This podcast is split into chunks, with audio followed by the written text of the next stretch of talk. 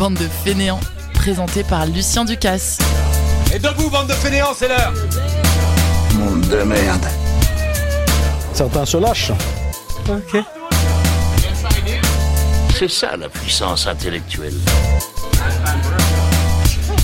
Bonjour à tous, bienvenue dans ce nouveau numéro de Bande de Fainéants que vous nous écoutiez en podcast ou sur l'antenne de Radio Campus. On a une heure devant nous pour deviner des infos insolites avec toute une équipe de chroniqueurs et de chroniqueuses et tout ça comme toujours dans la rigolade. Avec nous aujourd'hui nous avons Robin, salut Robin. Et bonsoir. Nous avons aussi Loïc, salut Loïc. Salut salut. Et nous avons encore une fois notre chère amie Mathilde qui est peut-être accompagnée de Potiron, salut à toi. Hello Et nous avons aussi à la technique, comme toujours, euh, notre cher ami Lucas, qui lui aussi est accompagné euh, d'un petit chat, donc euh, vous entendrez peut-être des félins ce soir. Salut Lucas. Et bonsoir. J'évoquais Lucas à la technique, hein, parce que nous sommes toujours à distance, nous enregistrons cette émission à distance via plusieurs logiciels, et donc grâce à la technique de notre cher Lucas, euh, sachez donc que nous sommes désolés si jamais des fois ça capte pas bien, vous, en- vous entendez le, le son d'une mauvaise qualité, on fait tout notre possible au montage pour enlever tous les petits bruits un peu désagréables, mais il se peut qu'il y en ait euh, qui restent, donc d'avance on est désolé et on espère évidemment encore une fois euh, se retrouver peut-être tous ensemble euh, à l'avenir dans quelques émissions en studio euh, à l'ancienne euh, pour euh, continuer notre saison de bande de fainéants. Euh, Donc vous vous en doutez comme toujours évidemment, toute l'équipe va deviner des infos euh, insolites et comme toujours là aussi ça commence à Bordeaux. Regardez comme ils sont dynamiques et adaptés à la situation. Pendant le, courant du mois d'avril, euh, des étudiants bordelais vous proposent une chasse au trésor qui vous permettra d'arpenter les rues de Bordeaux à la recherche de quoi à votre avis? Des œufs. Alors c'est pas des œufs, ouais, c'est pour le mois d'avril, ça pourrait aller à peu près. Euh, c'est pas tellement des œufs, ça n'a pas de rapport avec Pâques.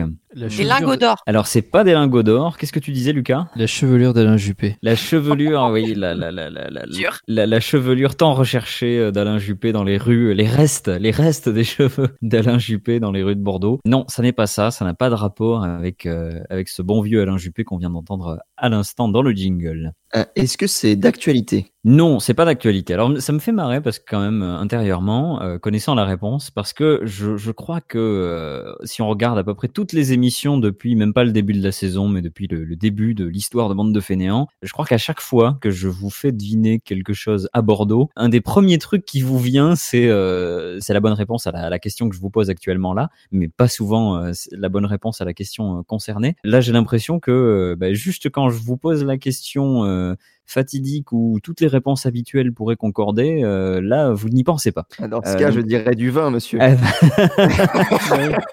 Évidemment, plus précisément, euh, qu'est-ce que c'est à votre avis, étant donné que c'est une chasse au trésor, qu'est-ce que vous pourriez trouver à votre avis? Moi, je dirais Petite des bouteille. bouchons. alors c'est ouais, on se rapproche plus avec euh, avec Lucas. En gros, c'est euh, c'est une opération qui a été faite par euh, des étudiantes et des étudiants euh, de l'école bordelaise du vin euh, à Bordeaux. Je crois qu'ils sont en troisième année et ils ont mis en place un projet où ils vous proposent de faire une une chasse au trésor qui vous permet de trouver des des petits colis, des, des petits euh, paquets cadeaux en fait, euh, des petits coffrets dans les rues de Bordeaux qui sont bien cachés et euh, dans lesquels vous trouvez des produits locaux euh, liés au vin. Il y a un partenariat avec euh, l'entreprise Zeta Shoes dont, dont je vous parlais dans une autre émission qui fabrique des baskets 100% recyclées à partir de déchets de raisin. Enfin, en partie à partir de, déchets de, de déchets de raisin. Euh, J'en parlais de, de- au début de la saison là. Et ils ont fait un partenariat avec eux et notamment ils mettent en valeur des, des, acteurs du marché du vin qui sont euh, engagés dans la préservation de l'environnement, des trucs un peu bio ou des, des gens qui ont des voilà des une- volonté de faire des choses un petit peu éco-responsables et qui sont surtout évidemment de la région, qui sont dans le Bordelais. Et ça permet donc de faire un peu de pub pour ces gens-là euh, de manière assez diverse en passant par Instagram, je crois, ils vont faire une, une page et euh, tout au long du mois d'avril à partir du 5 et jusqu'à la fin du mois, je crois, vous allez sur la page Instagram et donc il y a des indices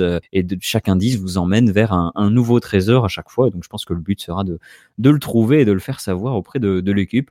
C'est plutôt sympa, voilà. C'est le petit coup de pub de. C'est typique un des projets euh, d'étudiants. On en a eu déjà plein plein.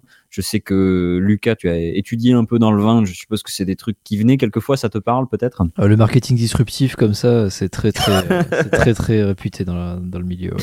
Voilà, c'est c'est tout à fait ça. L'opération marketing disruptif, pour utiliser le, le bon terme de notre cher Lucas. Euh, C'était notre seule euh, actu bordelaise, voilà, pour se mettre euh, en jambes pour commencer l'émission euh, tranquillement. On va rester dans, dans, dans un peu d'actualité puisque jusqu'à la fin du mois, jusqu'au 27 mars prochain, à la galerie Laha euh, à Paris, je trouve le, le nom de la galerie assez rigolo, c'est vraiment aha comme si vous écriviez un rire euh, à l'écrit. Euh, dans cette galerie, on peut découvrir une série de photos assez insolites par Jeffrey Silverthorne. De quoi s'agit-il à votre avis? Alors rien à voir avec haha, hein, évidemment. J'espère que c'est des chats. Alors ce ne sont pas des chats. Alors remarque, en, on en reparlera dans un instant, ça, ça, aurait pu être des chats. Je pense qu'il n'y en a pas, mais ce ne sont pas des chats. S'il y a du montage Il n'y a pas de montage, non. Donc c'est quelque chose qu'on peut voir de nos propres yeux ou il faut forcément un appareil photo pour capter ces choses-là? Non, c'est des choses qu'on aurait pu voir euh, sans les prendre en photo. Euh, c'est quelque chose en fait de très normal, de très courant, enfin de quelque chose que vous connaissez tous. Je pense pas que vous, que vous auriez envie de voir ça en photo. Il se trouve que là, si j'en parle justement, c'est parce que c'est absolument magnifique. On y reviendra dans C'est un objet? C'est pas un objet. C'est genre des insectes? Ce sont pas des insectes. C'est un végétal? C'est pas un végétal, c'est pas floral, comme dirait notre cher euh, Robin. C'était ma question suivante. Si c'est pas des chats, si c'est pas floral et si c'est pas végétal, qu'est-ce que c'est à votre avis? C'est fongique. Oh. Je pense que ça dit quelque chose de votre euh, mentalité que de, que de pas penser en premier lieu enfin, au bon élément. Alors on, on se rapproche, euh, c'est pas des pieds, c'est même plus que ça. euh, C'est des orteils? dire, non, mais Des ongles de pied. On Des fongique, hein. mycoses. alors c'est toujours pas fongique, hein, comme je le disais. Ça va pas être la bonne réponse quand vous allez le dire, mais vous vous, vous, vous rapprochez si vous essayez de voir l'objet de la photo. Euh, Euh, et le donc corps humain? Voilà, le- euh, déjà on se rapproche, c'est c'est le corps humain. Ce sont des, ce sont des personnes qu'il prend en photo, euh, Jeffrey Silverthorne. Mais c'est pas ça qui est insolite. C'est- Ce sont des personnes euh, aux caractéristiques physiques particulières? Euh, ça peut, mais c'est pas l'objet. Il s'avère D'accord. que sur la plupart des photos, euh, il y a quand même quelque chose d'assez physique. Oui, je vous cache pas. Mais c'est pas ça qui est insolite. Des cadavres. Très bonne réponse, Loïc. Ce Oh sont non. des cadavres. Ah, Ce comme sont des. C'est une exposition euh, de photos qui s'appelle, euh, c'est la série de photos Morgue Works. Hmm. euh, du, du nom de son travail euh, tout simplement dans des morgues. Alors ça c'était dans les années 70. Il a voulu faire tout un tas de photos dans des morgues, des photos de corps. Je pense que je mettrai, avec un petit disclaimer, je mettrai une ou deux photos sur la page Facebook. Je vous assure, alors il y a peut-être que moi, mais je trouve ces photos absolument sublimes. Je le dis d'autant plus que j'en ai parlé dans cette émission. Quand on parlait d'un montage photo particulier, là, je pense que Robin, tu étais là, j'avais évoqué cette mode de début de la photographie qui consistait à prendre les, les gens morts en photo. Et c'était des, des, des, des, mises en scène relativement morbides parce que c'était des photos de famille, euh, les tout débuts de la photo, hein, c'était encore l'Angleterre euh, victorienne. Et euh, vous aviez des photos avec des, souvent des enfants, c'est ça le pire, c'est que c'est souvent des enfants décédés, donc y a- ils sont habillés, ils sont soit on les met en train de dormir, ou on les met euh, assis avec des trucs qui les font tenir en équilibre, enfin c'est il y a des photos, c'est assez impressionnant parce qu'on n'imagine pas une seconde qu'ils sont morts. Euh, Mais il y a des photos euh, où on voit vraiment, euh, comme on disait avec Robin, il y a des rigidités cadavériques, il y a des, il y a des, trucs, c'est- terrifiant. On dirait vraiment un film d'horreur. Mais là, euh, ces photos de morgue dans les années 70, c'est absolument euh, magnifique parce que ils se concentrent sur les visages et c'est souvent des, gens qui ont été, qui sont morts subitement, donc euh, euh, dans leur sommeil ou ou qui sont morts intoxiqués. Il y a des, visages vraiment apaisés, des choses comme ça, et ce sont des photos sublimes. Il y a une photo, celle-là je la mettrai pas sur Facebook. Tu parlais de Loïc de s'il y avait des particularités physiques. Vous vous en doutez, comme c'est une morgue, bien des fois il y a carrément euh, euh, les photos après le passage du médecin légiste. Donc à partir du moment où le corps a été ouvert pour une enquête et qu'il a été recousu, il y a une photo avec un corps recousu qui est absolument euh, Vraiment, je, je reviens pas de le dire, hein, je- vous allez me prendre pour un taré en n'ayant pas vu les photos, mais je vous assure, faites-moi confiance, la photo est vraiment à un truc un, très très joli, quoi, de, de- vraiment de qualité de photo, de, de vraiment une image qui passe, quoi. Voilà. Je, je suppose que vous êtes pas fan comme ça. Ça fait pas un peu Frankenstein, le corps recousu? Eh ben non, justement, ça, ça le ferait euh, vraiment avec un mec qui a la même tête, mais là, en l'occurrence, la, la photo à laquelle je pense, c'est une jeune femme et euh, on dirait vraiment qu'elle est endormie. Et en fait, le, le, tu, tu fais pas du tout attention à, à tout ce truc recousu. En fait, quand tu vois la photo au premier abord, et je pense que ça doit beaucoup faire cet effet-là dans la dans la- l'exposition, euh, c'est pas choquant. C'est pas, il y a vraiment une une, une beauté du regard, du, du visage, enfin de la de l'expression du visage qui est assez impressionnante. Alors il y a des photos qui sont un peu plus glauques, il y a des photos aussi qui sont plutôt d'un aspect documentaire sur le quotidien de la morgue avec euh, les gens qui y travaillent et la manière avec laquelle ils travaillent. Et donc euh, il y a, y a beaucoup de photos du vivant, hein, de, de, de gens qui travaillent. Mais, euh, mais je pense que voilà, je pense que vous me direz ce que vous en pensez quand vous verrez les, les, les photos. Mais euh, en tout cas, euh, c'est quand même assez particulier. Est-ce que, est-ce que je vous ai donné envie d'aller voir la- la- l'exposition autour Oui. de la table? Au moins aller voir quelques photos histoire de se faire une idée. Il faut qu'il n'y ait pas que ça dans la galerie. Je crois qu'il y a justement une mise en scène un peu particulière et puis il y a euh, aussi beaucoup de ces travaux de la même époque. Il y a aussi des portraits de personnes transgenres, de drag queens, de prostituées de l'époque euh, des années 70. Donc euh, voilà, si jamais vous n'aimez pas euh, le côté morgue, vous pourrez euh, vous réfugier dans les parties de l'exposition qui montrent euh, des gens tout à fait vivants et euh, en tout cas une belle vue de l'Amérique des années 70. Mais c'est pas grave, donc si ça vous dit pas, on ira avec Robin euh, tout seul Ouais, ouais, tranquillement. Ça, me- ça me fait penser Ah, rapidement quand même à, à une exposition euh, qui avait fait polémique, mais qui est pas du tout dans le même genre. C'est ils avaient exposé en fait des des cadavres euh, de, de vraies personnes, mais Ouais. une, une vraie exposition, c'est-à-dire que c'était pas des photographies, ça, on les voyait. Il y en avait qui étaient euh, découpés pour qu'on voit l'intérieur d'un corps, etc. Il y avait, j'avais vu cette exposition, enfin, j'étais pas allée la voir, mais elle était présente à Amsterdam, et ça Ouais. avait fait grosse polémique sur le fait bah, du, du rapport au corps et, et surtout comment avaient été récupérés les corps, je crois, parce que la plupart du, du temps, si je dis pas de bêtises, euh, c'était des, hum, des corps qui avaient été pris sans l'autorisation des familles, de personnes qui avaient été exécutées, etc., et qui avaient été euh, Ah ouais. Utilisés à pour cette exposition qui est quand même assez particulière d'aller voir bah, là vraiment des cadavres, euh, mais en face de soi, quoi. C'est C'est quand même un, niveau au-dessus. C'est quand même beaucoup Ouais. plus euh, particulier. On va passer à tout à fait autre chose. Je vous assure, ça va être beaucoup plus euh, gai que toutes ces histoires de mort, puisque la dernière fois qu'on lui a demandé, il restait à l'ingénieur Stéphane Thomas deux tentatives avant de tout perdre. Quoi donc? Vous en avez peut-être euh, entendu parler récemment dans l'actualité de cette, de cette chose-là. Est-ce que c'est un rapport avec les mathématiques? Très indirectement, oui, mais euh, peut-être qu'un petit peu comme tout a des rapports avec les mathématiques. Mais, euh, mais, mais non, non, non. Ne cherchez pas spécialement dans les mathématiques. Code de carte bleue. Alors, on, on se rapproche beaucoup. C'est un peu de, cette, de cet acabit-là. euh, voilà, ça aurait pu lui arriver. Il lui reste deux tentatives avant de. Mais alors, du coup, il aurait perdu quoi? Tout son argent ou son Rien à voir avec accès ses recherches, euh, rien à- à voir à la avec. carte. Disons que du fait de son travail d'ingénieur, il est très lié à, au sujet de la bonne réponse. Mais, mais ça vous aidera pas de savoir Mhm. ça. Et c'était du coup Euh. c'était deux simulations peut-être qu'il lui restait à faire? Non, du tout. Non, c'est vraiment.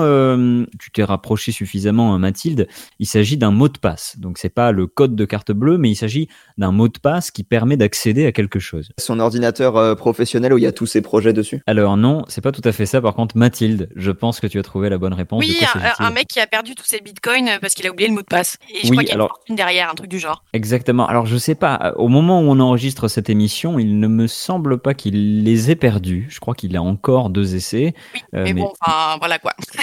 Mais c'est oui, c'est très compliqué. Il a un- une sorte de disque dur sur lequel il a, je crois, 7002 bitcoins. Donc je vous laisse calculer. euh, Une ça fait aujourd'hui quelque chose comme 245 millions de dollars euh, virtuellement. Ah ouais. Euh, oui, Ouais, voilà. ont- il a dépassé 50 000 euros le bitcoin aujourd'hui. Tout, tout simplement. Dollars, je sais plus. Ah oui, donc ça fait beaucoup plus parce que là, ce que je vous Ouais. dis là, c'était autour de 35 000 dollars le bitcoin. Ouais, non, euh, aujourd'hui c'est 50 000 dépassés, euh, j'ai vu ça Voilà, tout à l'heure. donc c'est beaucoup plus de 245 millions. Loïc euh, n'avait pas tort avec le lien. Euh, c'est qu'en fait, c'est lui-même euh, qui a, donc en étant ingénieur, il a décidé de se de s'organiser lui-même un, un disque dur incraquable pour pas qu'on lui vole ses bitcoins, tout simplement.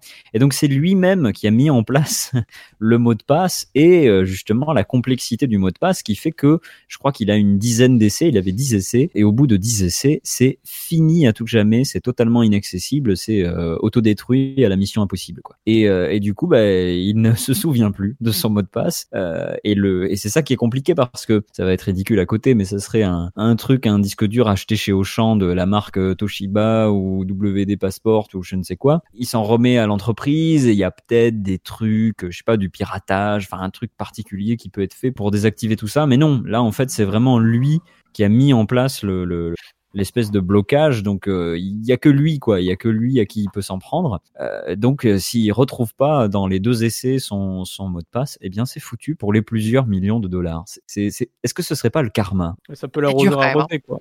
Ah, c'est horrible. Tu peux pas appeler quelqu'un à l'aide et genre, je sais pas, lui donner, les quoi, euh, 10 bitcoins, c'est déjà pas mal. C'est ce qu'il a fait déjà, je, je- et puis ne, serait-ce que le, le fait que ce soit voilà médiatisé vachement, qu'on en entende un peu parler partout, jusqu'en France, hein, parce que je crois qu'il est américain, il a même fait, ça a fait l'objet d'un article dans le New York Times. Donc, je pense que lui-même, euh, voilà, il fait un peu de pub vis-à-vis de ça pour peut-être avoir la chance de tomber face à un geek euh, un peu extrême qui serait capable de pirater son propre euh, mécanisme de verrouillage, quoi. Donc, peut-être, peut-être qu'il finira par s'en sortir. En tout cas, pour l'instant, à- l'heure où, j'ai, où j'utilise cette information insolite, c'est mal barré pour cet ingénieur donc qui s'assoit sur une fortune de Bitcoin. Est-ce que, est-ce que ça, ça vous a intrigué cette histoire de Bitcoin Est-ce que vous seriez du, seriez du genre à, à en avoir quelques-uns peut-être ou comme ça Euh, non. Mon Moi, copain ça- à l'époque voulait en acheter quand ça coûtait quoi, les 100 balles, mais il s'est douté d'un truc un peu chelou. Il s'est dit ouais bon, je connais pas trop, euh, je me méfie un peu. Ben maintenant il s'en mord les doigts. C'est le genre de truc où je me suis toujours dit, le jour... parce que je suis quelqu'un de très malchanceux, il faut le savoir. Et Oui. je me suis toujours dit, si un jour tu achètes un de ces trucs-là, ça va s'effondrer le lendemain et tu vas tout perdre. Mais ça, c'est c'est obligatoire. C'est-à-dire qu'un jour, on va s'y mettre toi et moi. C'est- Et c'est bon. si on veut faire couler le, si on veut faire couler le truc des bitcoins, c'est vraiment le jour où il faut nous engager à nous, quoi. C'est, on en prend, euh, on en prend 50, c'est foutu. C'était, sûr que le lendemain, il y a un truc, mais il y a plus le, le bitcoin, il, il vaut moins 50 euros, quoi. Bande de fainéants. Ça fait un petit peu atelier de cousette. On va changer de, de, de sujet. Euh, lui, il n'a pas trouvé du, du Bitcoin, il a trouvé autre chose. Il a fallu attendre 11 ans pour que ça soit validé et rendu officiel. Ça a été rendu officiel en, en fin d'année dernière. Euh, donc, mais tout a commencé dans un laboratoire de l'université de l'Oregon, lorsqu'un certain Andrew Smith a fait chauffer de l'oxyde de manganèse à plus de 1200 degrés. Et qu'est-ce qui s'est passé à votre avis? Alors, il n'a pas découvert des bitcoins en vrai, euh, mais ça a permis de créer quelque chose. Quoi à votre avis? Il a synthétisé de l'or. alors non, il a pas synthétisé de l'or. Je pense qu'on en aurait un peu plus entendu parler euh, si c'était le cas. De l'or ou Euh, quelque chose mais- d'autre euh, de, de grande valeur, quoi. Non, non, non. Alors en tout cas, il s'agit pas du tout de grande valeur et je vais même vous aider un petit peu. Il s'agit de quelque chose que vous connaissez tous, hein, qui existe déjà. Vous comprendrez pourquoi c'est une découverte de sa part. Mais, mais, mais cherchez quelque chose euh, qui est déjà euh, très très commun et qu'on connaît tous. Vas-y, redis ce qu'il a fait dans son laboratoire là. Alors, il a chauffé, il a fait chauffer de l'oxyde de manganèse à plus de 1200 degrés Celsius. Il a fait de l'eau. Il n'a pas fait de l'eau, de l'eau en poudre du coup. Il a fait du dioxygène. Non plus. Je Non, non, c'est quelque chose de. ça. Ouais, voilà, mais cherchez pas trop loin dans la, dans la physique ou dans, dans, dans l'élément. Ah. J'avais presque envie de vous dire un truc dans la vie de tous les jours, mais c'est pas un truc dans la vie de tous les jours, c'est Du gazon. c'est plus, c'est encore plus commun que ça. Du gazon. C'est pas du gazon. Vous cherchez pas spécifiquement la matière. Vous cherchez ce que ça permet. La, la matière, hein, c'est ni plus ni moins que de la poudre. Ça, ça vous aidera peut-être du coup. En le chauffant à plus de 1200 degrés, il en obtient une poudre. Mais c'est pas la poudre en elle-même qui est, qui est intéressante. C'est c'est pour ça que ça pouvait pas être de l'eau. Oui, exactement. Alors Robin, est-ce que tu as une idée Parce que c'est une info insolite qui fait écho à, à, à certaines choses euh, qui te parlent, Robin, je pense. Ah, du coup, c'est floral? C'est pas floral, mais... mais euh, Est-ce ouais, que on- cette poudre a des vertus? Alors cette poudre a pas des vertus, non, euh, au sens, euh, par exemple, médical ou comme ça, mais du coup, elle, elle permet de faire des choses. Euh, de l'argile? Euh, non, je, je vous le dis, c'est c'est pas une, c'est pas une matière. Des feux d'artifice ou des choses comme ça. Non plus. rigolo, C'est pas, c'est pas mal de regarder dans cette euh, optique-là, puisque justement, euh, quand on fait des, des feux d'artifice, par exemple, on va utiliser des, certaines poudres euh, et on va les sélectionner et on va les sélectionner pour une raison particulière ces poudres quand on fait des, des- des feux d'artifice. Elle est phosphorescente, sa poudre. Alors non, mais on se rapproche parce que du coup, euh, il s'agit pas de phosphorescence. Elle fait du bruit. C'est-à-dire qu'on la jette et puis elle fait, elle fait de la musique. Donc Elle- non, elle fait Ah. pas de bruit. Bon, déjà, ça fait pas de la poudre à canon parce que sinon, ça aurait explosé de suite. Non, effectivement. C'est c'est l'oxyde de manganèse qui est chauffé à plus de 1200 degrés et du coup il se transforme. Il se transforme en cette espèce de poudre. Mais du coup après, euh, c'est comme si tu, c'est comme quand tu fais un gâteau. Euh, Quand tu fais un gâteau, tu le chauffes, tu le, tu le mets, tu le fais très très chaud. Euh, Il est très très chaud quand il a cuit. Euh, mais après évidemment quand tu vas le manger, tu vas attendre qu'il refroidisse un peu. Là c'est exactement la même chose. Euh, si tu, tu peux utiliser cette poudre en, en l'ayant fait refroidir, parce que de toute façon ça y est, c'est transformé une fois que ça a été chauffé à, à 1200 degrés. tu imagines oui, un gâteau qui refroidit et qui redevient la pâte. euh, oui, voilà, exactement. dégueulasse. Euh, donc du coup, ne, ne cherchez pas quelque chose de chaud, quoi. Quelque... Pourquoi, à votre avis, un artificier serait intéressé par cette poudre? Ça ferait de la lumière? Fait en poudre. Ça fait Oui, beau, mais ça fait de la ça fumée. Ça... ça fait, ça fait plus que de la lumière. Ça fait plus La que de lumière la et du son même. Enfin, euh, je te dis le son. Ça, ça explose quoi. Ça fait des. Mais on dit que c'est pas des explosifs du coup. euh. Bon, Voilà, donc c'est pas une question d'explosif. Qu'est-ce que vous appréciez quand vous voyez un, un feu d'artifice? Ça fait une lumière toute particulière. Ça fait bim bam boum. Ça fait Ça scintille. Ça scintille. Oui, mais que- quel, quel genre de lumière particulière, par exemple Ça fait de la couleur? Lucas? C'est bleu, blanc, Ça fait de rouge. la couleur. Déjà, déjà, déjà, ça c'est un mot quand même que vous m'avez pas J'ai sorti. l'impression d'être depuis tout bête à un l'heure. peu. Hein. Et Et moi, je ne sors jamais le mot couleur déjà. Je l'aime pas. ben oui, c'est pour ça, c'est pour ça que cette, euh, mais, et- mais pour autant, cette euh, info insolite, elle va te parler, mon cher Robin. Parce que c'est du bleu. Et puis parce que c'est du bleu, il a trouvé une, il a Mais le bleu, le mec a inventé le bleu. exactement. En fait, le, Incroyable. le bleu, vous vous en doutez, euh, il y, a, il y a différents pigments, il y a différents bleus, et il y a d'habitude, euh, par défaut, on utilise un pigment particulier pour faire le bleu. Eh bien, sachez que après 11 ans, euh, c'est désormais officiel. Andrew Smith a trouvé un nouveau pigment de bleu, c'est-à-dire vraiment un pigment naturel qui n'existait pas avant, qui n'est pas le pigment qu'on utilise euh, habituellement pour faire du bleu. En fait, en faisant chauffer de l'oxyde de manganèse, il s'est rendu compte que ça faisait un bleu éclatant absolument magnifique et il a réussi à le faire reconnaître. C'est donc, je suppose que c'est le, le bleu Andrew Smith, ça doit avoir un nom particulier. Euh, donc, je ne sais pas encore comment ça s'appelle, je cherche, mais je ne trouve pas. En tout cas, c'est un, c'est un bleu absolument magnifique. Là aussi, je vous le mettrai euh, en photo et, et c'est un bleu pour le coup que tu pourras voir, mon cher Robin, puisque euh, euh, vraiment, il est, il est euh, vraiment très particulier. J'aurais du mal à, à le décrire, évidemment, puisqu'il n'y a pas de, tellement de, de comparaison. Mais ça fait un, un bleu clair. euh, on a l'impression, même rien que la poudre, on dirait que ça scintille, en fait. Euh, ça fait un peu du vert flu, du, du bleu fluo, mais pas un fluo qui tache, quoi, qui est, qui est trop dégueulasse. Euh, vraiment juste un, truc un peu éclairé, quoi, comme s'il avait, euh, il avait de la lumière. Donc c'est pour ça que euh, vous avez mis du temps parce que vous pensiez pas à la couleur, mais euh, euh, c'est pour ça que par exemple un artificiel le choisirait pour créer euh, une, une grande bleue ou un truc comme ça. euh. Mais il faut dire voilà. qu'on s'attendait pas à ce qu'un mec invente le bleu. Ben oui, non, mais c'est pour ça que c'était un peu compliqué aussi à vous faire deviner. Le, le- la couleur existe déjà, donc un petit peu euh, compliqué. Je crois qu'il y a un, il y a Crayola qui a surfé sur le, un peu le, le buzz qu'a fait ce, ce scientifique et qui a sorti un crayon inspiré de ce bleu euh, superstar qui s'appelle le Bluetiful. Euh, voilà, donc Oh. je, je sais pas si ça sera le, le nom de la couleur, mais en tout cas c'est le nom du petit crayon que vous pouvez désormais euh, acheter. Euh, Alors, espèce de, je trouve que c'est d'un mauvais goût extrême. C'est arrangé dans Mais le même fait- rayon que le magnifique euh, dans des McDo espagnols. C'est ça, ça fait un peu, ça fait un peu l'instant pub de, de notre émission. Euh, merci, merci à notre sponsor Crayola pour le bleu. non, c'est pas vrai, évidemment. On s'en va dans les dans les infos euh, insolites, un peu intemporelles, et je profite qu'on ait euh, là encore Robin avec nous, puisque pour ceux qui écoutent cette émission euh, depuis quelque temps et surtout depuis cette saison 3, vous n'êtes pas sans savoir que Robin aime beaucoup Pokémon. On a on a pu en entendre parler dans du fait de certaines euh, informations insolites avec des statues qui étaient retouchées euh, sous forme de personnages euh, de Pokémon ou de Zelda ou des gens comme ça. Euh, il y avait aussi les cartes Pokémon l'autre fois avec euh, avec Loïc et Robin. Euh, là cette fois, qui a réussi à trouver un glitch qui empêche toute progression dans le jeu Pokémon Saphir qui est sorti en 2002 hein, mais on a trouvé ce glitch là en, en 2020. Il a fallu presque 20 ans avant de trouver ce glitch. À votre avis, qui a réussi à trouver un glitch? Parce que c'est quand même quelqu'un de de- de- d'assez insolite. C'est pas quelqu'un qui est, qui est dans ce monde-là normalement, c'est ça? Quelqu'un en, en vrai, hein, pas Oui, dans oui. Pokémon. Hein. Oui, oui, ça Euh, j'ai bien compris, mais quand je dis dans ce monde-là, c'est genre, euh, c'est plus euh, sur du Patrick Poivre d'Arvor que du euh, spécialiste Pokémon. Ah, bonne question. Alors non, effectivement, euh, non, c'est effectivement pas quelqu'un qui est dans l'univers de Pokémon, mais beaucoup plus loin que Patrick Poivre d'Arvor. Pas un streamer ou un truc dans le genre. C'est alors, il s'avère que c'est un streamer, mais euh, euh, c'est pas le streamer qui a trouvé le, le glitch. Le streamer, en l'occurrence, il s'appelle, peut-être que vous le connaissez, c'est un YouTuber qui s'appelle Mutekimaru et qui est japonais, mais c'est pas lui qui a. C'est son fils. C'est pas son fils. Son enfant. Ou son père, C'est pas son père, c'est pas, quel- quelqu'un de sa famille, C'est un employé? C'est pas un employé, son Son voisin. Toujours. Alors, c'est pas son chat, mais tu te rapproches puisque déjà, ça n'est pas un, ça n'est pas un homme ou une femme, Euh, mais ça n'est pas un chat. Son hamster. C'est pas un hamster. On se rapproche doucement. Oh putain, C'est pas le, un chien. le lapin. Une souris. C'est pas le lapin. C'est pas une souris. On est, on est quand même dans, dans l'animal entre guillemets, l'animal domestique, mais bon. Un euh, raton laveur. C'est soumis à débat quand même. Hein. C'est pas un raton laveur. Un oiseau. Est-ce que ça a des, des, ouais, des plumes? Peut-être des poils d'abord. Alors ça a ni plume ni poil. On est plus susceptible d'en avoir chez nous qu'un raton laveur en tout cas. J'ai des poissons chez moi, mais que... Oui. Et alors? Bah, je me dis, euh, ça peut peut-être être un poisson. Eh ben c'est un poisson. What?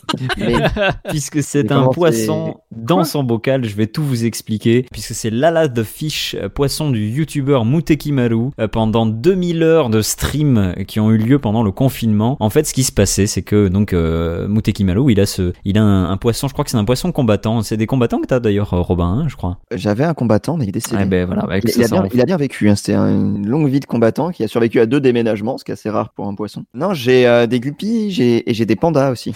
Eh bien, je, je n'y connais rien en poisson. Les crevettes se sont fait manger par mes Ah, t'avais des crevettes en plus aussi. En fait, je, je n'y connais rien en poisson, mais de ce que j'ai vu, il avait l'air de ressembler un petit peu plus à un, à un combattant quand même. C'était donc un, c'est un poisson qui est relié à un laser et qui nage dans un bocal. Alors, il est filmé par au-dessus. Et en fait, du fait de ce laser, la, la base du bocal, c'est euh, c'est divisé en plusieurs zones qui correspondent aux touches de la Game Boy Advance. Et en fait, à chaque mouvement de, de Lala, le petit poisson, ça détermine l'action à réaliser sur le jeu Pokémon. Donc, du coup, c'est pour ça que ça a duré aussi longtemps. C'est qu'en fait, il l'a laissé en freestyle euh, faire Pokémon. Donc la partie, euh, je vous cache pas que la partie est un peu curieuse, hein, parce que c'est vraiment le poisson, lui, il se balade euh, comme il veut, il n'a aucune notion, euh, en tout cas je pense pas, qu'il réalise qu'il est en train de jouer à Pokémon. C'est comme si vous jouiez au loto par rapport aux commandes de la Game Boy, quoi. C'est vraiment les, commandes au hasard. Et donc il a quand même, visiblement, c'est ça qui m'étonne le plus, c'est qu'il a quand même réussi à, avancer, à faire avancer le personnage. Alors je, suppose qu'il y a peut-être un, un logiciel qui fait que tu, tu meurs jamais ou je ne sais quoi, mais parce que c'est quand même compliqué de Pokémon, tu peux, tu peux perdre un combat, tu peux faire des choses comme ça, je ne sais pas, mais en tout cas, il a réussi à se démerder. Et il y a un moment où il faut déplacer des boulets de pierre dans Pokémon Saphir. Ça fait comme une sorte d'énigme, et le poisson a réussi à découvrir une série d'actions qui empêchent aussi bien la résolution de l'énigme que la possibilité du coup de terminer le jeu. Il a réussi à trouver un bug dans le jeu qu'on peut trouver en fait tout seul en y jouant, mais c'est le hasard qui fait que voilà personne n'avait pensé à appuyer dans cet ordre-là et à bouger les, les boulets dans cet ordre-là, ni même les développeurs de Pokémon. En tout cas, lui, il a trouvé ce bug et ça l'a totalement coincé définitivement. Et donc, c'est la première fois qu'on trouve un glitch de ce type-là dans Pokémon Saphir et surtout des années après sa sortie euh, euh, sur console en 2002. C'est quand même dingue. Et surtout, les versions Saphir, Ruby et Emerald qui sont de la même génération sont aujourd'hui les versions les plus jouées. En fait, c'est les dernières versions qui sont sorties sur Game Boy Advance. Et du coup, bah, on peut y jouer sur émulateur, etc. Et tous les gens qui n'ont pas passé le cap de la Game Boy Advance à la Nintendo DS, du coup, c'est leur dernier Pokémon. Et donc, souvent, les adultes vont refaire cette version en se disant, c'est la dernière que j'ai faite, j'aime bien, etc. Et c'est la version qui est la plus jouée sur émulateur, comme je disais tout à l'heure, qui permet de jouer à la Game Boy, par exemple, sur son téléphone portable, ce qui peut servir dans le tram, etc. Donc, c'est d'autant plus impressionnant, cette version. Et, enfin, elle a été poncée par tellement de joueurs. J'ai dû la faire euh, 17 fois, quoi. Ah Oui, c'est ça. Surtout qu'il y a, voilà, il y a toujours aussi des joueurs qui cherchent, il y a des chercheurs de glitch. hein. Il y a vraiment des gens qui jouent même pas pour jouer, mais qui jouent pour trouver le glitch, parce que euh, ça fait toujours une petite réputation si tu arrives à, à trouver un glitch que personne n'a trouvé. euh, si on connaît pas, on pourrait se dire oui, mais c'est trop facile parce que euh, le poisson il joue au pif. Mais euh, en fait, il y a déjà des plein de joueurs qui jouent au pif, qui cherchent des trucs comme ça, qui cherchent des bugs, qui cherchent des, euh, pareil quand on fait des, speedruns, on cherche toujours des endroits où tu peux euh, créer un bug qui fait que tu euh, tu passes de tel niveau à tel niveau pour aller plus vite. Donc il y a vraiment des gens qui jouent au hasard, et qui font les commandes au hasard et qui font ça. Donc c'est ça qui est dingue de ne pas l'avoir trouvé euh, à présent. Alors ça a été, je crois, vérifié vis-à-vis de la version parce que là aussi on pourrait penser que c'est du fait d'un émulateur qui fait qu'il y a ce bug que sur telle ou telle console. Apparemment ça a été vérifié. C'est vraiment un bug sur le jeu original, sur la console. Euh, et donc il a fallu 2000 heures de stream. En fait, ça me fait assez rire ce truc-là. C'est que ça a été fait pendant le confinement. C'est Muteki Malu pour inciter les gens à rester chez eux. Il a décidé de faire ce truc-là parce que forcément c'est reposant. C'est-à-dire que vous voyez un poisson comme ça qui bouge tout seul et ça fait euh, sur l'écran de droite vous avez euh, le poisson et sur l'écran de gauche vous avez Pokémon et donc vous avez le jeu qui avance plus ou moins vite selon ce que fait le poisson et c'est reposant. C'est comme regarder euh, ces vidéos vous savez sur YouTube de relaxation, ASMR et compagnie. Il y avait des, des, des milliers de Japonais qui restaient de bloqué devant un poisson qui, qui nage dans son bocal tout seul. On vit quand même une époque un peu particulière. hein. Je sais pas, ce- je sais pas ce que vous en pensez. Je suis assez impressionné par le fait qu'un poisson ait trouvé le, le glitch parce que les, les jeux, alors Pokémon j'avais pas joué mais j'ai poncé quand même quelques versions de Mario euh, et, de, et, de, et de Zelda qui étaient sur, euh, sur Game Boy à l'époque et euh, c'était impressionnant de voir à quel point c'était testé, testé et retesté et optimisé Bah parce oui. que de toute façon à l'époque il n'y avait, pas- il y avait pas le choix, il n'y avait pas de mise à jour une fois que le, que le support était pas gravé mais du moins fixé dans la cartouche il n'y avait plus moyen de, de faire quoi que ce soit dessus. Et donc s'il y avait euh, un bug dedans c'était trop tard quoi. Donc euh, c'est pour ça il y avait euh, un debug à l'époque qui était bien meilleur que celui de Cyberpunk par exemple. Et, et c'est vrai que bon, c'est un truc qu'on a perdu mais au, final pour le confort de la mise à jour et l'amélioration constante du jeu du moins c'est ce qu'on nous vend. Trouver un glitch sur un truc aussi bien débugué que les jeux de Game Boy des années 90 début 2000 c'est quand même très très fort. Il fallait le faire, effectivement. On va rester au, au Japon avec Shoji Morimoto, qui est un japonais de 37 ans, qui croule sous la demande de plus en plus. Il propose un service. Quel est-il à votre avis? Ok, j'ai une théorie. Robin, attention, c'est pas floral. hein. Ma théorie, euh, c'est que en ce moment, j'ai vu qu'il y avait les Japonais, ils avaient de plus en plus de jours de vacances imposés, qui détestaient ça. Donc, je pense que les gens lui demandent de partir en vacances à leur place. Alors, euh, c'est très bien, tu avances beaucoup vers la bonne réponse, mais effectivement, les gens le demandent à lui. Mais en l'occurrence, c'est pas partir en vacances à leur place. Partir avec eux? Il s'agit plus de partir avec eux. Mais qu'est-ce qu'ils pourraient faire avec eux? Leurs photos pour Instagram. Par exemple, ça peut être ça, mais globalement, il y a une réponse plus générale. C'est-à-dire qu'il y a- il y, a des gens, par exemple, qui l'ont fait justement euh, venir pour qu'ils prennent des photos d'eux ou même pour que eux le prennent en photo. Mais c'est un détail, c'est un mini détail de, de tout ce qu'il peut faire. La, la, la réponse est un peu particulière, vous allez voir. C'est Un majordome. Ouais, c'est pas. Alors c'est pas un majordome parce que déjà il y a un côté donnant donnant, c'est-à-dire que lui, il faut qu'il accepte de faire telle ou telle chose. C'est-à-dire que quand tu fais appel à, à ses services entre guillemets, lui doit dire ok pour ça, ok pour ça, mais pas ok pour ça ou pour ça. C'est plus un, un contrat de choses à faire. Mais de manière générale, je vais je vais un peu valider la, la bonne réponse entre ce que disaient Mathilde et, et Robin. En fait, il on peut le louer pour être un ami, une espèce d'ami qu'on loue. c'est un peu ça, c'est surtout pour ne rien faire. C'est pour ne rien faire de particulier. C'est pour être là, au sens où vous faites appel à ces services pour qu'ils soient présents avec vous, étant donné qu'il y a de plus en plus de Japonais qui se sentent extrêmement seuls et qui dépriment pour ces raisons-là. Et donc c'est assez euh, terrifiant cette chose-là. Au départ, il a fait ça un peu pour rigoler, et puis maintenant c'est devenu sa propre entreprise et ça marche beaucoup, beaucoup, beaucoup. D'autant plus qu'il est célèbre. hein. Il a une, il a une page Instagram, je crois. Enfin voilà, il est assez célèbre sur Internet. On le connaît pour ces services-là. C'est un peu comme un psy, c'est-à-dire qu'il ne veut pas rentrer dans de l'affect. Pas de relation sexuelle, il n'y a pas de relation amicale. Il ne passe pas pour votre petit copain. Il, ne rentre jamais dans, une relation sociale avec vous. Par contre, il est là. Il y a une présence, c'est-à-dire que du coup, bah, si vous avez envie euh, d'aller chasser des papillons, vous allez chasser des papillons avec lui. Euh, si vous voulez faire une séance photo, vous faites des, photos avec lui, mais, mais c'est pas un photographe, quoi. C'est autre chose. Et donc, il écoute les gens qui viennent se confier à lui sur leur, leur solitude, euh, leur tristesse, leur ceci, leur cela, ou pas du tout même, ou qui ont juste envie de déconner. Et ils font des trucs comme ça, donc sous, sous réserve de ce contrat et sous réserve de, de, de je crois, euh, par exemple, euh, 10 000 yens, donc 79 euros, plus les frais de voyage et de repas. Euh, C'est-à-dire qu'il voilà, il mange, il bouffe gratos, quoi. Euh, il y a déjà des, des milliers de clients qui ont fait appel à lui pour ce genre de service. Et c'est assez flippant quand même de. De- Ouais, qu'est-ce que vous en pensez? Ça vous, ça vous fait peur un peu à tous ou? Moi, ça me fait rêver comme métier. C'est vrai, je te, je te vois bien faire ça, euh, Robin. Je te vois Ah bien ouais? faire. euh, Là où je rejoins euh, Mathilde, moi aussi, je trouve ça assez triste dans le constat. Lui-même le fait d'ailleurs. Pour la première fois, là, il a fait quelques pauses un peu parce qu'il doit y avoir un transfert. Ça doit être psychologiquement, ça doit être très compliqué, je pense. Les gens qui te disent à quel point ils ont envie de mourir ou des choses comme ça, tu deviens un psy, quoi, en fait. Et, et seulement, t'es pas psy. Et t'es pas formé comme un psy et des choses comme ça. Donc, je crois qu'il a travaillé un peu dans le social ou comme ça auparavant. Ça doit être assez particulier. On dit que les psys, des fois, ils, ils- ils vont chez d'autres psys pour pouvoir débriefer de leur séance de psy, euh, parce que c'est tellement lourd que... quand tu exerces, en général, tu es amené à, à consulter euh, des psys qui sont souvent spécialisés dans ce domaine-là, c'est-à-dire c'est des psys de psy entre guillemets, pour en fait euh, décharger un peu certaines choses et, c'est un peu comme une mise à jour en fait qui te permet de, de, continuer sainement à exercer ton, ton travail de psy. Je sais pas si, si Robin, tu, tu, connais un peu sur ce sujet-là, ça aurait peut-être quelque chose à, à, dire. Alors, pas du tout. Par contre, euh, c'est vrai que moi, quand j'enchaîne certaines consultations, souvent les gens viennent me voir juste pour parler. Genre, la première fois, ils viennent pour avoir des plantes et des massages. Et euh, au bout d'un moment, ils reviennent juste pour discuter. Et il suffit de, des fois de deux, trois séances et ça y est, t'es complètement vidé de tout. Et forcément, t'aspires un petit peu euh, bah, le malheur des gens à force de voir des gens pleurer, pleurer, pleurer. C'est vrai que c'est très, très lourd. Et je pense qu'effectivement, quand tu travailles dans tous ces domaines-là, ça peut être important de- d'être suivi toi aussi pour pouvoir juste décharger, quoi. Eh ben, j'ai envie de rester au Japon. On est bien au Japon, non? Vous trouvez pas? Je vous emmène au, dans les alentours de Takikawa, euh, au Japon. Vous risquez d'avoir euh, la peur de votre vie si vous vous promenez euh, là-bas en tombant sur un loup. Pourquoi Parce que c'est le Ça, parce loup-garou. que ça mange les humains?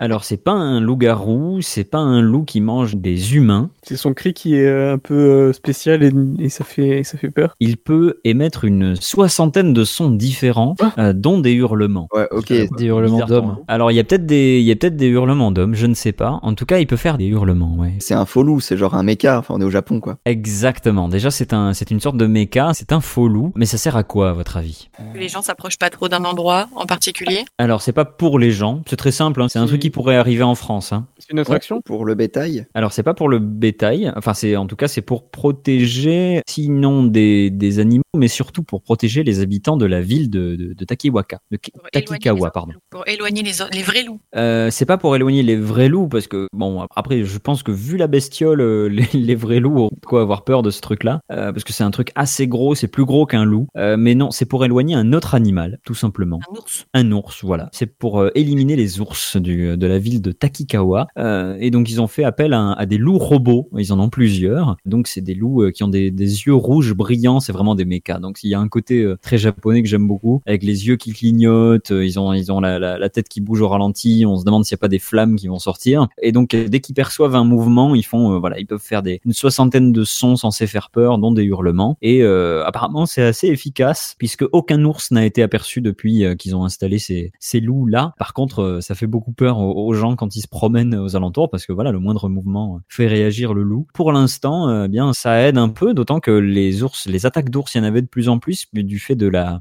pénurie de nourriture à l'époque où ils ont installé ça c'était il y a quelques mois au Japon et notamment de glands. Il y avait plus de glands et donc bah, les ours se rapprochaient de la ville et du coup bah, pour les éloigner sans leur faire de mal eh bien ils ont proposé d'installer ces ces loups là alors j'espère que pour autant ils ont quand même essayé de, de mettre un peu de nourriture euh, aux alentours parce que quand je dis sans leur faire de mal euh, ça fait que du coup ils affament les ours. Mais mais je pense que visiblement ils ont pensé à, à tout. En tout cas je je leur fais confiance. Euh, on va s'éloigner euh, du Japon et on va aller au musée. Tiens puisque euh, Jan Malicek vous propose un musée en ligne assez particulier. Il s'agit tout simplement d'une galerie virtuelle dans laquelle vous pouvez vous balader seul. Mais quelle est la particularité de cette galerie à votre avis? Est-ce que c'est ce qu'on y voit qui est peu habituel alors, ce qu'on y voit, c'est au final assez peu insolite en soi. Ce qui est insolite, c'est le fait d'en avoir fait un musée. Et en tout cas, si personne n'y avait pensé avant, je me dis c'est une super idée, surtout pour un musée virtuel et un musée qu'on peut être amené à visiter du coup pendant le confinement ou des choses comme ça. Parce qu'au final, le, le principe est assez simple, mais ben, jusqu'à présent, on l'avait pas vu spécialement dans un musée. Ah, donc c'est dedans, c'est pas le bâtiment en lui-même. Alors c'est dedans, il n'y a pas de bâtiment, hein, c'est une galerie virtuelle et je vous aide un peu. Ça ne pourrait pas se faire dans un bâtiment, dans un musée. C'est vraiment, par définition, le musée parfait pour être un musée virtuel. Un musée qui regroupe euh, toutes les œuvres de tous les musées du monde.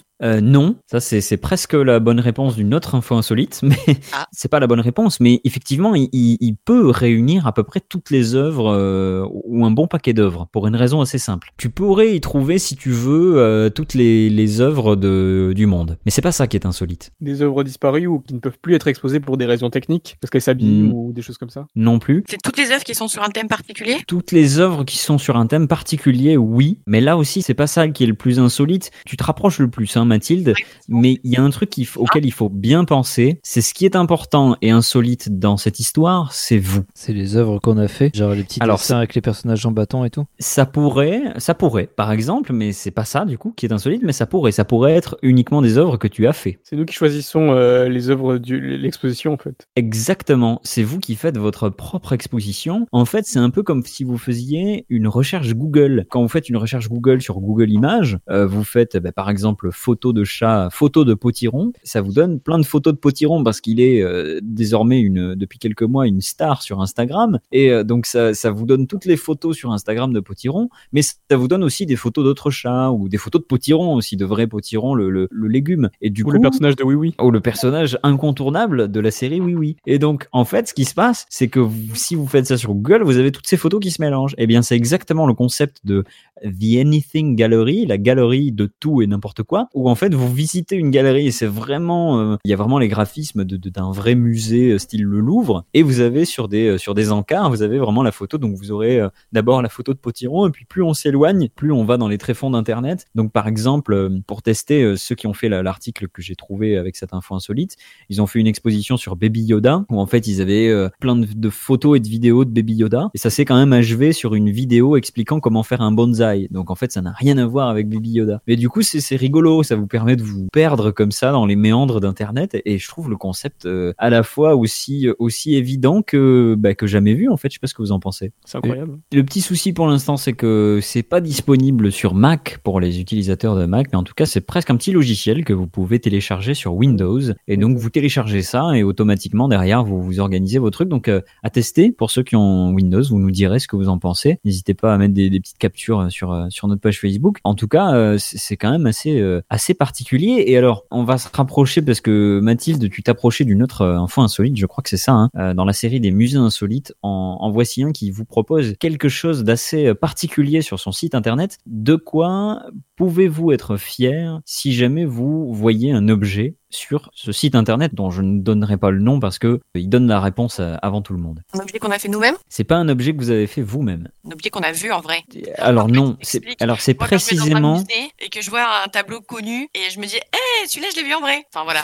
Eh ben alors précisément ça tu peux pas le faire dans ce musée. Ah, c'est un truc qui n'existe pas. C'est pas des trucs qui existent pas, ce sont des trucs qui existent. C'est pas ça qui est insolite, tu te rapproches beaucoup de la bonne réponse. Je sais pas si les autres ont une idée. C'est que les œuvres qu'on pourra jamais voir. Euh, bah si, puisque tu les vois, justement. Mais pas, pas en vrai, quoi. Mais non, mais ce que je veux dire, c'est que c'est- t'es à, à un cheveu de la bonne réponse, mais c'est un pas de côté. Tu pourrais les voir en vrai. C'est juste que Ah, mais C'est les gens qui postent leurs propres œuvres. C'est Loïc qui le disait tout à l'heure, non C'était pas que du fait des conditions techniques ou climatiques, on peut pas les exposer non. C'est nous qui créons les expositions, mais après, du coup, on y va et on voit qu'on a que ces expositions qu'on a nous-mêmes créées et on est content. Et alors non, il, il s'agit jamais dans ce musée-là, il s'agit jamais d'aller voir quelque chose en vrai, un, o- un, un objet ou comme ça. hein.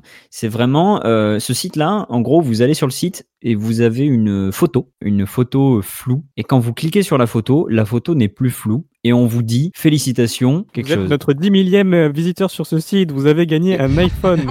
Eh bien non, c'est alors bah, tu, tu rigoles mais tu te rapproches. T'allumes la webcam et ça fait de nous une œuvre d'art. C'est l'inverse en fait. C'est pas félicitations, vous êtes notre 10 millième euh, visiteur. Ça te dit le combien tième tu es et ça ça t'a fait une recherche sur toi? Oui, mais le, le combien de tu es à ton avis? C'est ça qui est insolite. Ah, c'est le premier parce que ça crée un site à chaque fois? Alors ça crée pas le site, mais euh, je vais valider la, la bonne réponse. Effectivement, ça vous dit que vous êtes le premier à voir cette photo dans le monde.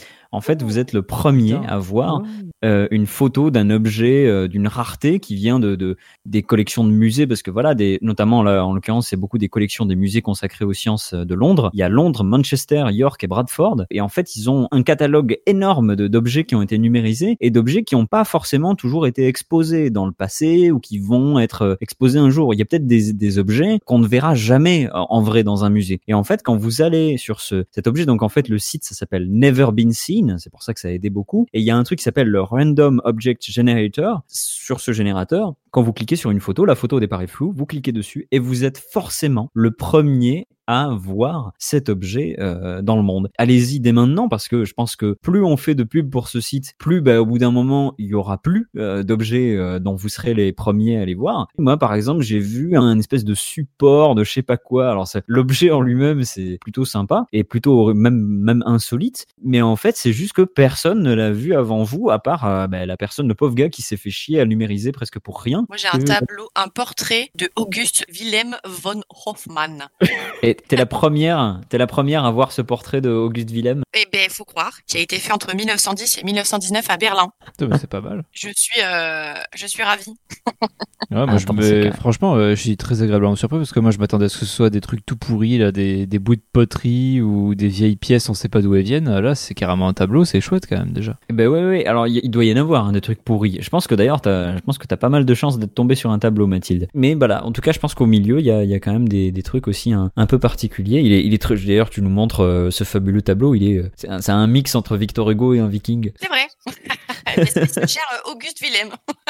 Bande de fainéants. N'oubliez pas, même nous on n'a pas tout compris. Est-ce que vous savez ce qu'on pouvait lire dans les journaux anglais le 15 avril 1912 Ben, c'est pas quand le Titanic a coulé Ça, Ah, c'est le... bah, quelle culture, Mathilde Euh, Je ne savais pas qu'on qu'on viendrait aussi vite sur le sujet. Alors, à ton avis, Mathilde, que pouvait-on lire dans les journaux anglais le 15 avril 1912 Ça a effectivement un rapport avec le Titanic. Il ne s'est rien passé, le Titanic n'a pas coulé. Continuez votre vie, les gars. Bonne réponse C'est une excellente réponse de, de Mathilde. Euh, le 15 avril 1912, le lendemain euh, du naufrage du Titanic, euh, les journaux affichaient quasiment tous que donc le Titanic avait coulé, mais que il n'avait fait absolument aucune victime. On peut lire littéralement tous les passagers sauvés, le transfert de 1470 passagers effectué pendant la nuit sans perdre une seule vie. Euh, puisqu'évidemment les, euh, bon, déjà il faut voir les, les moyens de communication de l'époque, le fait que euh, ça allait d'un endroit à l'autre, puis d'un endroit à l'autre, puis la presse aussi déforme des trucs de ceci de cela, donc ça compliquait tout. Juste avant l'impression, les dernières nouvelles qu'ils avaient du naufrage du bateau, euh, ils savaient qu'il y avait eu la possibilité de sortir les canaux de sauvetage et des choses comme ça, donc en gros les gens leur ont dit, ben, on va dire que tout le monde est sauvé, comme ça au pire on aura juste qu'à dire ah ben non finalement il y a eu de morts. Et ça a été un petit peu plus compliqué que ça, puisque vous le savez, euh, ça a été un, un naufrage qui a fait beaucoup de victimes, mais donc les, journaux ont menti dès le lendemain. Donc si jamais vous vous plaignez des mensonges qu'on peut lire dans la presse aujourd'hui, eh bien ça arrivait quand même déjà beaucoup euh, avant. Oui, il doit y avoir une belle anecdote derrière du mec qui a pas compris le télégramme ou qui a mal écouté ou. euh, euh, Le stagiaire. oui, le stagiaire, voilà. On va faire une dernière question. Est-ce que vous savez quel est le point commun entre Norma Mortenson, Nathalie Erschlag, Frédéric Austerlitz ou encore Issur Danielovitch C'est tous des noms de gares. C'est pas des noms de gare. Des noms de, de bataille de Napoléon. Non plus. Ah oui, il y a Austerlitz. Austerlitz, Erschlag, Danielovitch et Mortenson. Non, je ne suis pas sûr. Il y a bien Austerlitz, mais ça n'est pas ça. Est-ce qu'ils sont Alors, tous de la même famille de langue à la base germanique? Plutôt Je pense qu'il y en a beaucoup qui parlent anglais. Il y en a, il y en a avoir beaucoup qui vivent entre les États-Unis et l'Angleterre. Ils se connaissent pas nécessairement. Ils se Enfin, connaissent pas nécessairement, non. C'est-à-dire, ils se connaissent pas personnellement. Par contre, ils doivent se connaître les uns les autres. Leurs ancêtres se sont peut-être croisés, ce qui fait qu'aujourd'hui ils ont encore un lien quelconque. Alors, ils ont aucun lien entre eux à part euh, le fait de partager l'info insolite. Est-ce que c'est des Vous artistes en connaissez au moins quelques-uns. C'est le vrai nom. de- Il y en a un, c'est le vrai nom de Plastique Bertrand. C'est les Daft Punk. Tu te rapprochais avec, euh, t'as dit, est-ce que est-ce que c'est des artistes Alors c'est Qui a un pseudonyme très connu. Enfin, euh, bah, oui. Et donc, et donc, et donc, quel est leur point commun plus simplement C'est que ce sont tout simplement des célébrités. Bonne réponse, mon cher Loïc. Alors, nous avons Norma Mortenson, c'est euh, c'est une certaine Marilyn Monroe. Euh. Nathalie Erschlag, que je retrouve. Alors, Nathalie Erschlag, vous, vous la connaissez sûrement, c'est Nathalie Portman, qui Ouais. s'appelle Nathalie Erschlag. Ce sont leurs vrais noms. Euh, Frédéric Austerlitz, c'est Fred Astaire. Et Issur Danielovitch, alors ça, c'était ma grande découverte, c'est Kirk Douglas, l'acteur Kirk Douglas, le, père de Michael Douglas. Dans une autre émission, j'avais déjà fait deviner Michael Douglas, qui est en fait le vrai nom de euh, Michael Keaton. Là, vous vous en doutez, Michael Keaton a pris le nom de Keaton justement pour pas qu'on le confonde avec Michael Douglas. Donc c'est que des trucs comme ça. Alors je peux vous en sortir une chier. Euh, Il y, a, il y a David McDonald, c'est David Tennant. euh, euh, Robin Fenty, Arrête, tu, tu vois. McDonald, en l'occurrence, on en avait parlé dans une autre émission et il y avait pas mal de gens, j'étais surpris, apparemment les, les fans de David Tennant connaissent ça de David Tennant, ça doit être ton cas Robin. Euh, j'étais surpris de découvrir que les gens sont au courant assez souvent que qu'il s'appelle David McDonald. Il y a Robin Fenty, ça j'ai découvert, c'est Rihanna. Ça, je le savais. Parce qu'avec Euh. elle a sa marque de cosmétiques qui s'appelle Fenty. Ah voilà, bah, j'ai bien fait de de pas la sélectionner. Euh, Il y en a il y en a des plus faciles comme William Pitt qui n'est autre que Brad Pitt. Alors il y en a un aussi qui qui est ressorti souvent assez récemment, moi que je connaissais depuis depuis la dernière émission, c'est Mark Sinclair. Vous connaissez Mark Sinclair? Bob Sinclair? Non, non, non, c'est un américain. c'est- pareil. Vous allez rire, c'est Vin Diesel. Ce que j'aime bien, c'est que, Ah ouais. euh, en fait, Vin Diesel, son nom d'origine, on dirait un faux nom. C'est comme Plastic Bertrand, quoi. C'est-à-dire que c'est Marc Sinclair, on dirait que c'est pas son vrai nom, quoi. Mais c'est son vrai nom. Et du coup, Vin Diesel, ça fait, ça fait un peu Twix. Avant, ça s'appelait Raider, et maintenant, ça s'appelle Twix.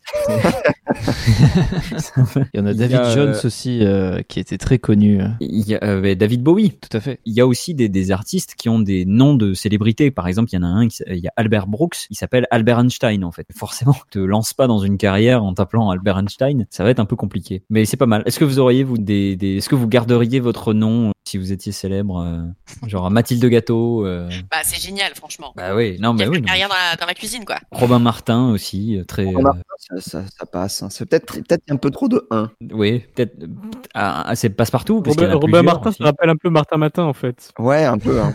Bah, on va en faire un, un mix entre euh, Martin Matin et puis Potiron de Oui Oui. On va faire un, un collectif euh, dessin animé. Bon, en tout cas, sur ces jolis petits euh, surnoms, je vous propose qu'on finisse tranquillement cette émission. Je vous remercie euh, à tous d'avoir participé, à tous et toutes. Et puis, on se retrouve dans deux semaines pour un nouvel épisode sur l'antenne de Radio Campus Bordeaux ou d'autres Radio Campus ou même en podcast. Merci à tous d'avoir participé et à bientôt. Ciao, ciao À plus. Ciao.